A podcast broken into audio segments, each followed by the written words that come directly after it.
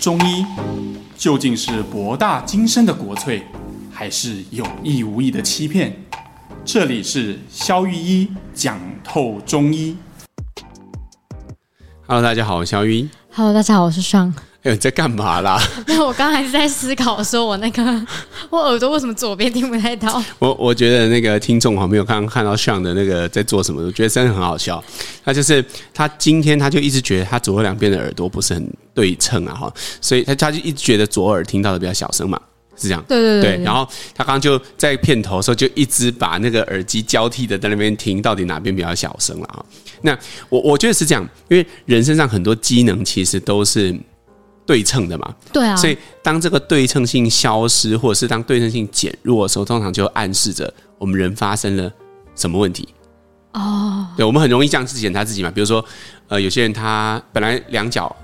可以平衡的走路，哎，突然有一天早上起来，发现半边手、半边脚不会动，就怀疑自己中风了嘛？对对对，蛮严重的。对啊，那我们今天要谈的主题就是，嗯，也是这种，就是你听早上一觉醒来，发现半边脸不会动啊，那就是那个什么颜面神经麻痹还失调的那种。颜面神经麻痹哈，呃，这个这个，我们为什么要谈这个病哈？就是因为这个病其实很容易产生很多误解。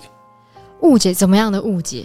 就我们当初选定这个主题哈，并不是因为这个盛行率很高，嗯，呃，大部分的人百分之八十以上的人，终其一生你都不会有这样的经验，就是早上起来突然发发现半边脸不会动，嗯哼，但是你可以想象，如果是你早上起来突然半边脸不会动，那肯定那个惊悚的程度是很很高的，你会觉得人生好像哇惨了这样的那种感觉吧，对不对？因为你说有时候哎。脚不太方便坐个轮椅，而且脸不太动，真会呃脸有半边不能动。你笑的时候会有一半边脸没有办法提起来，感觉很绝望。吃东西的时候会有那个汤会从就是其中一边就是垮下去。嗯，然后惊讶的时候只有一边眼那个会有抬头纹跟眉毛会上起来，另外一边是不会有反应的。嗯，好，那这个会让人觉得好像很恐怖了哈。但这对这个病也会有非常多的误解，所以我们今天就是要来好好的讲这个病。所以，像颜面神经麻痹呀、失调，就是大家很不常得，但是为什么那么有名？我觉得有个原因，可能是跟它很容易有一些你刚刚讲的误会，就是它那个误会的点在哪，他到底是什么样的一个疾病，所以会让人家可能一直误以为是中风。嗯，因为突然间有半边不会动，大部分的人都会觉得啊，他是不是中风了？对，但其实中风的意思应该是这样说哈。以中医的观点来说，它确实是一种风，但是以现代医学的观点来说，其实它跟中风完全是两种不同的疾病。比如说，一个是血管来源的，嗯，啊，中风指的是血管来源的，可是这种颜面神经麻痹，尤其是周边性的贝尔氏麻痹，哈，它基本上指指的是神经元、神经来的，神经神经为来源的，对对对，嗯，OK。比如说。呃，中风是怎么回事？中风是说，哎，比如说你平常有高血压、有高血脂，好，你没有在控制，或者是呃，你你突然有一天，比如生气的时候，嗯、电视剧常这样演哈，生气的时候塞住家里的老爷哈，突然间恰恰看到一个不能看的画面哈，突然间啊，这个气血攻心，你要头突然就呃，然后突然间就倒下去，然后起来就是半半边脸、半边呃半边手、半边脚不能动。那个台语叫逆袭，就是。哎，对对对对，噎死那种概念。对对对，那它其实是血管先阻塞。嗯，比如说你的大脑，我们大脑每一个分区都有血管，嗯，对，供应嘛哈。那突然有一个供应的分区阻塞了，它那条道路不通，然后造成缺血、缺氧，然后那部分的脑，因为原本控制的一手跟一脚，我们脑是这样控制的嘛，左脑就负责右手右脚，但右脑就负责左手左脚，它会交叉，嗯啊，所以呃，如果它塞在左边。那右边就会瘫掉。如果你塞在右边，左边就会瘫掉。好，这个是血管性的，它是因为血液没有办法流到那个分区里面，然后造成脑部的神经坏死。嗯，然后最后神经就没有反应。那这个是中风。中风的意思是血管性的，啊，这不太直觉。根源是血血管有关。对对对对，这在英文就比较简单，它叫 stroke。这种呃，或者叫 ischemic change，就缺血性的病变。嗯，好，那为什么中文叫中风？这个其实跟中医有关了，因为中医以前观察就觉得这个人好像就是突然间发作的，我们都认为这个跟风有关。但其实突然的概念，这个词就很容易让人家误会哈。嗯，但我们今天讲的颜面神经麻痹是本身就是从神经开始的，它通常典型的表现是可能在一到两周之前，他先有一个感冒。哎，为什么要感冒？嗯，因为感冒通常是一种病毒性的感染嘛。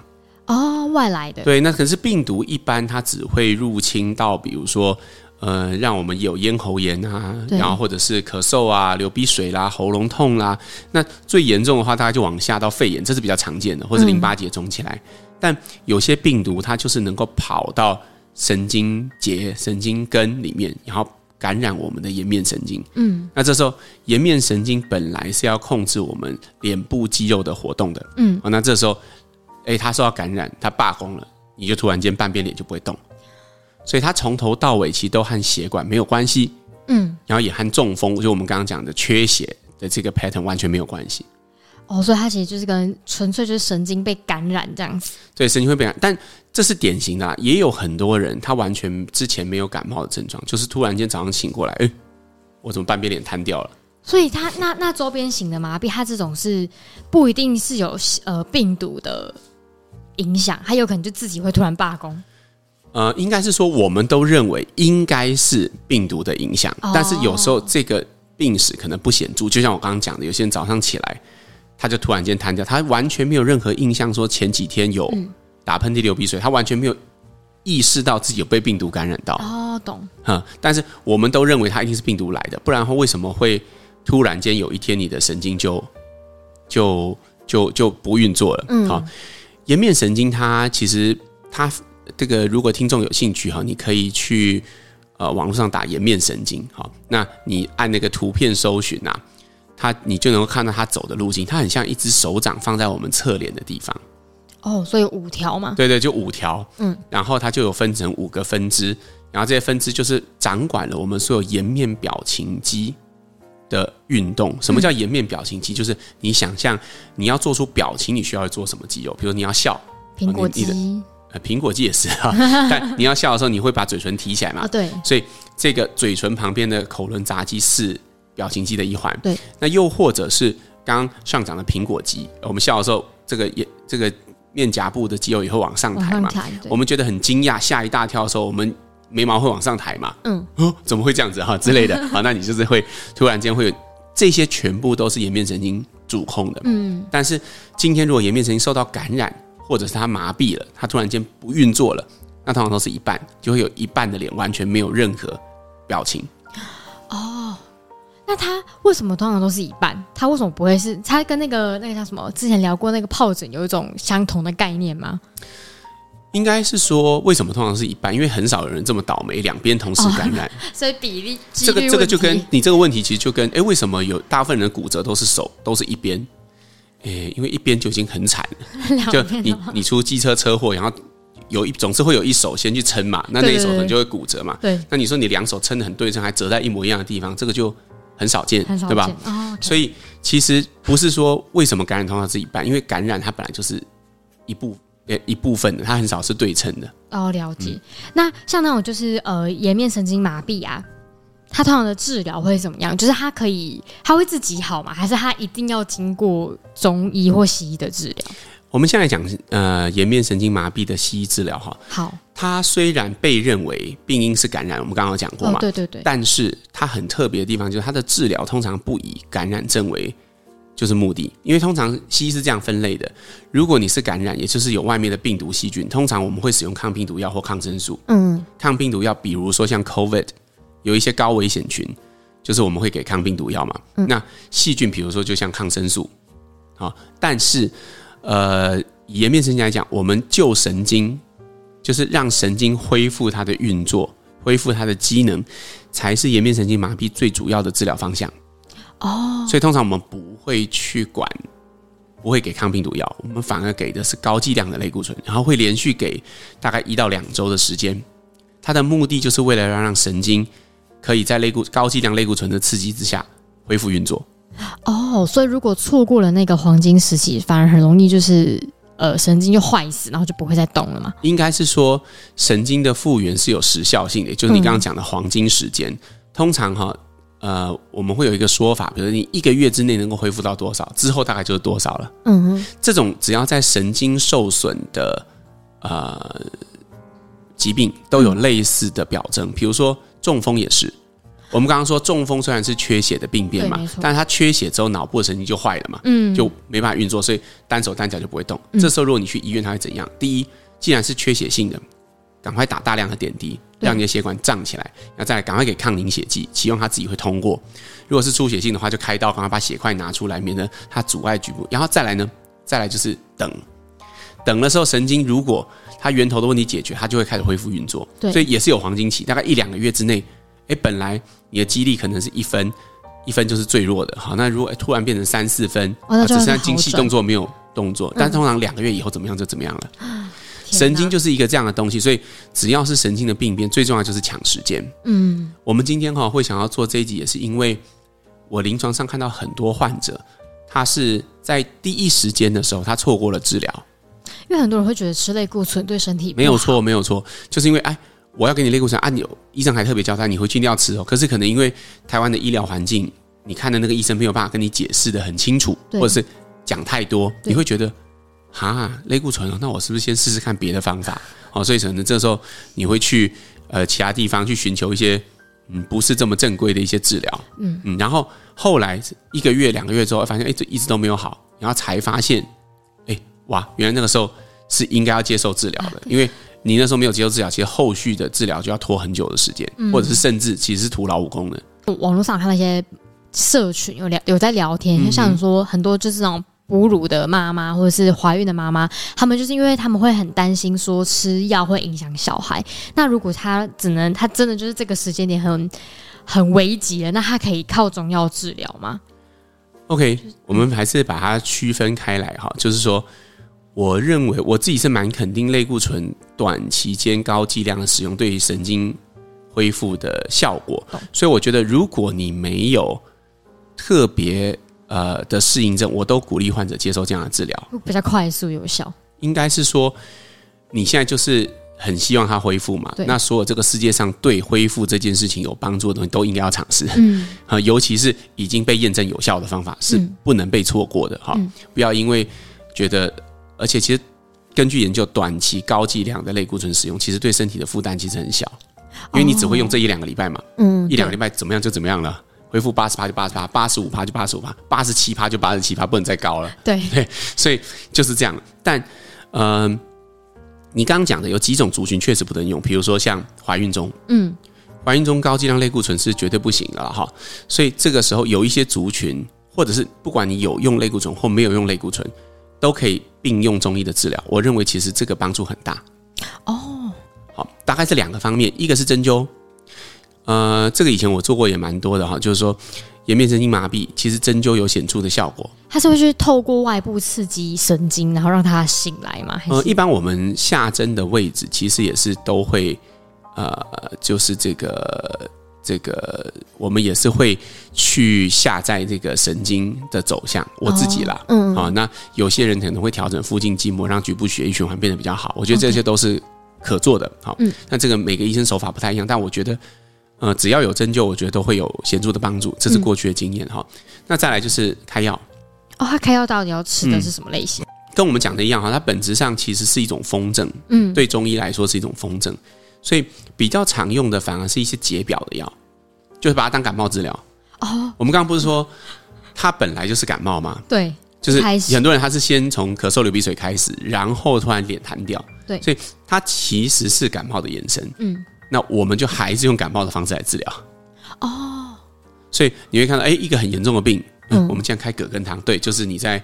那个我们上次做直播的时候，那个什么汉方里面最常用的葛根汤，就大家感冒都会去买那个哈。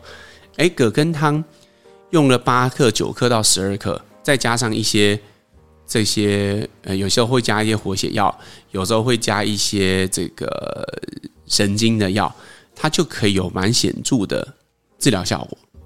嗯，这个其实还蛮常用的。那当然每一个人状况不太一样，但是。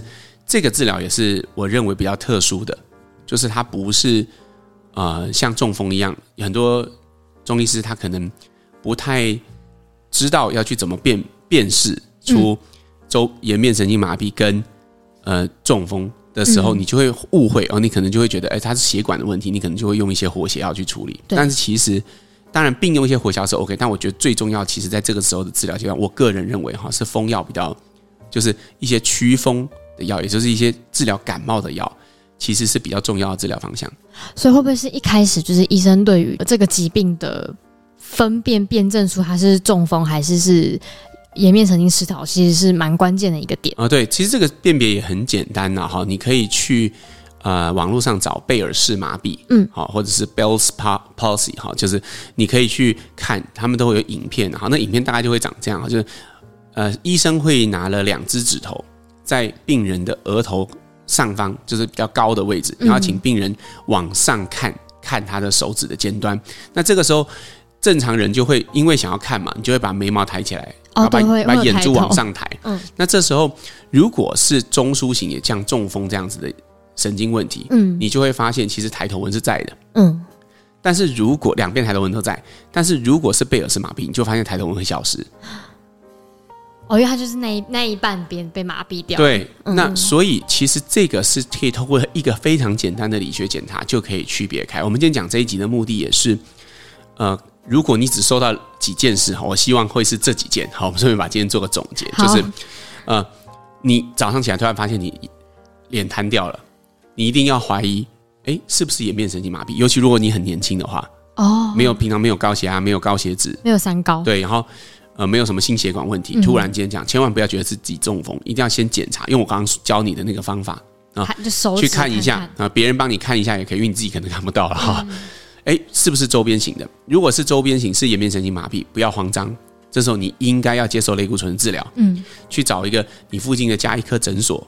好，或者是呃讲究一点，你可以去大医院的神经科，嗯，门诊不是精神科哦，是神经科哈，神经内科去去去拿高剂量的类固醇，对，好，这是我们刚刚讲的有明显修复效果。然后在这中间，你可以去找你巷口的中医师帮你做针灸，嗯，开药给你吃，嗯，好，那三管齐下，对，然后不要太慌张，因为这个根据呃经验和研究哈，通常大部分的人都会痊愈。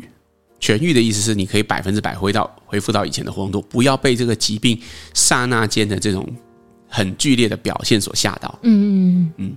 但是相反，如果你发现你除了脸无力之外，手也不太有力，脚也不太有力，然后你的抬头纹是在哦，那可能你就真中风了。哎，那这个时候这处理方式完全不一样，就你应该要打电话去大医院，对对，叫救护车，然后去大医院。然后这个时候，你就要接受我们刚刚讲的可能输液的治疗啦，然后一些这个呃抗凝血的一些治疗，来让局部的血液循环恢复贯通。嗯，所以我们在刚开始就做好的一个区分，一个是血管性的，一个是神经性的。嗯，对，这个一定要自己要很清楚，因为有时候你如果自己不清楚你发生了什么事情，你可能就会完全走错了方向，然后就会耽误治疗时间，然后就会耽误治疗时间，把一个本来是不大的病。然后搞得后遗症很久。很我以前就有一个患者哈，他是颜面神经麻痹十年之后才来看我。为什么那么久他才看？他就是一开始就觉得应该是类似像血血路不通还是什么，他自己做过很多、哦、呃一些坊间的一些呃替代医疗的一些尝试。嗯，然后后来才有医生跟他讲说，他这个就是颜面神经麻痹，但那时候已经不能用类固醇了，因为已经几个月都过去了。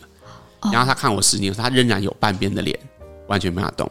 经过针灸和药物治疗之后，他有稍微比较好。就是如果他不要笑得太夸张，其实是可以看不出来的。但是如果他大笑的时候，或是要做很深，还是明显感觉到他两边不太对称。嗯，可是我就跟他讲，哎，可能就治疗就到这里了。嗯，就是他就没有办法再更好。这个就是呃，蛮。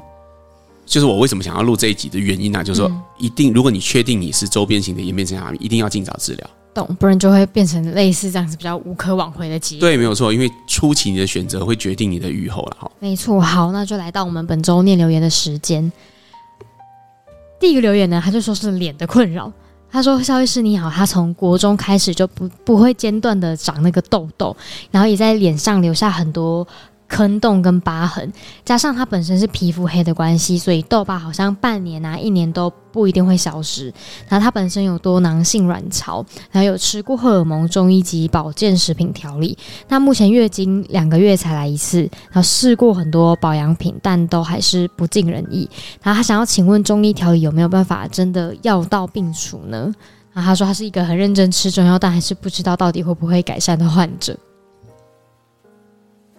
听起来你的问题是比较复杂的，意思是说你的痘痘不完全是痘痘的问题。我到底在说什么呢？嗯、是说 呃，跟多囊有关吗？我认为和可能和多囊性卵巢很有关系，因为、嗯、呃，多囊性卵巢是指你是女生，但是你身体的荷尔蒙呃女性荷尔蒙其实比较少，嗯，好，那相对的雄性素。相对其他女生来讲比较亢进哈，那雄性素会有一些表征嘛，就男生比女生容易出油，男生的毛孔比女生的毛孔大，嗯，啊这些表征，男生的毛发比女生的毛发多，这些都是雄性素的表现，所以你的痘痘很可能是雄性素在背后刺激，在背后支持，所以永远都打不打不完啊，所以我不认为你的状况可以简单的靠传统的。呃，就是比如说脸上的一些滋阴啊、嗯、清热啦、利水啦这些方式，好去处理，而是要跟着你的月经周期，嗯，还有呃多囊性卵巢一起治疗。哦，我的意思是中医治疗，嗯，也是要走这个方向，而不是以你的脸为主，因为有可能有时候啊，呃，当然我不确定啦，你看的医生有没有想到这一层，我不确定，但是呃，很多医生他其实是会跟着。患者的主诉走了，嗯，比如说，呃，这也很正常嘛，就是医疗本质上也是一种服务嘛。那患者的需求是什么，或患者想要什么，我们就尽可能满足什么嘛，是吧？好，所以我觉得这个也无可厚非。但有时候我们就是要看出一个专业，就是要看出能够去区别出哪一个是比较重要，哪一个是重指头，哪一个是被被影响或是比较枝微末节的问题。对，比如说，假设这个女生她比较在意脸。但是我们看出，其实是他的妇科、他的荷尔蒙在影响他的脸。那我们就要先治疗妇科和荷尔蒙。你要想办法用你的专业去说服患者做这件事情。嗯，对。所以我觉得，呃，可以跟你的医师好好沟通一下这件事情。诶，就是，呃，虽然你很在意你的脸，但是你的脸是被荷尔蒙影响，听起来很有可能是这样子。了解。所以可以请这位听众去跟你的医师说说看。好，下一个留言呢？他说：“肖律师跟爽你们好，然后感谢制作这么优质的节目。然后他听着听着呢，也跟也带着儿子呢去看肖医师的诊，这样子。然后最近家母有轻微的中风，然后检查后发现动脉有中重度硬化，然后脑部的血管也变得比较狭窄。然后像这样的情况呢，中医是可以帮忙改善治疗的吗？”呃，我觉得如果已经到了有轻微中风的程度，哈。这个其实就要看你的活动度有没有受到一些影响，如果有，还是得做复健呢。那如果没有，还好，那就是看这些血管的这个我们中医讲的这个血瘀吧，就是这个血液的流动性的问题，这种体质能不能改善？这当然是中医的强项了。嗯，嘿，当然现代医学也是根据一些研究，他们现在也会用一些方法，就是长期的吃阿司匹林哦，或者一些抗凝血剂去预防再次的中风。但中医其实也有一些很好用的东西可以用。好，然后本周的最后一则留言，他说：“谢谢两位制作优质的 podcast，然后让他对中医更认识，也更加的信任。然后他想要问呢，关于女生经期水肿的现象，因为他发现自己只要进入黄体期啊，体重就会直接多一到两公斤。虽然没有明显的水肿到按到压皮肤会有凹陷的程度，但可以明显感受到自己的身体比较。”沉重啊，跟脸看起来比较浮肿，但只要月经一结束，就会直接再少掉一到两公斤的体重。请问这样的情况有什么样的方式可以调整吗？不然他一个月有半个月都在水肿，他觉得很不舒服。OK，对，呃，我听起来我不确定呢，就是你在意的，好像其实是。呃，月经来之前会胖一到两公斤嘛？听起来是这样，因为你压不出那个水肿嘛。但是你从体重计上感知到了这个水肿，然后你在意这件事。那我可以告诉你，那个确实就是水。那这个其实也是正常的。在黄体期，就是当你排卵以后，你开始进入黄体期以后，其实你的内膜会增长，然后随着黄体期在呃黄黄体素在你身上的作用，你身上钠水滞留的现象会比较严重，所以你会开始肿。我一直都觉得这种水肿其实是生理性的，嗯，好，但是你你报你你跟人家报体重的时候，其实你可以报今后的嘛，哈，没有人规定你一定要报金钱的啊。但呃，我我我是觉得如果没有不舒服，其实不用为了这个特别治疗了，因为这个其实是生理性的，除非比如说你到月经来之前，尤其是到最后的那几天，你会明显感觉到，比如胸胀、哦头痛、哦腰酸，或者是。哦，已经胀到你觉得哦下腹很有重罪感，有些人会这样，嗯，嗯。好像腹部被绑了什么东西一样，就很特别的重着，那种就太太多了，哦，或者说，甚至有些人他到了免疫力低下到或者一直长痘痘，哦，感冒，哦，来的时候就觉得很累，脾气很暴躁，男朋友会遭殃，反正不各种，就是呃小朋友会遭殃，反正就各种影响到，赶快来，那这种就需要调理，对，那我可以告诉你，就算你只啊。呃呃，当然，如果你真的很 care 那一一两公斤的增加，嗯、其实我相信给中药，呃，给中医调理一阵子，你其实也是这个幅度可以减轻。但是可预期的是，它还是会有这个现象，因为这本来就是一种生理的过程。对，好的，那就请这位听众可以去，可能去上口中医师看看。嗯、好，那本周的节目就到这边，我们下次再见喽，拜拜拜。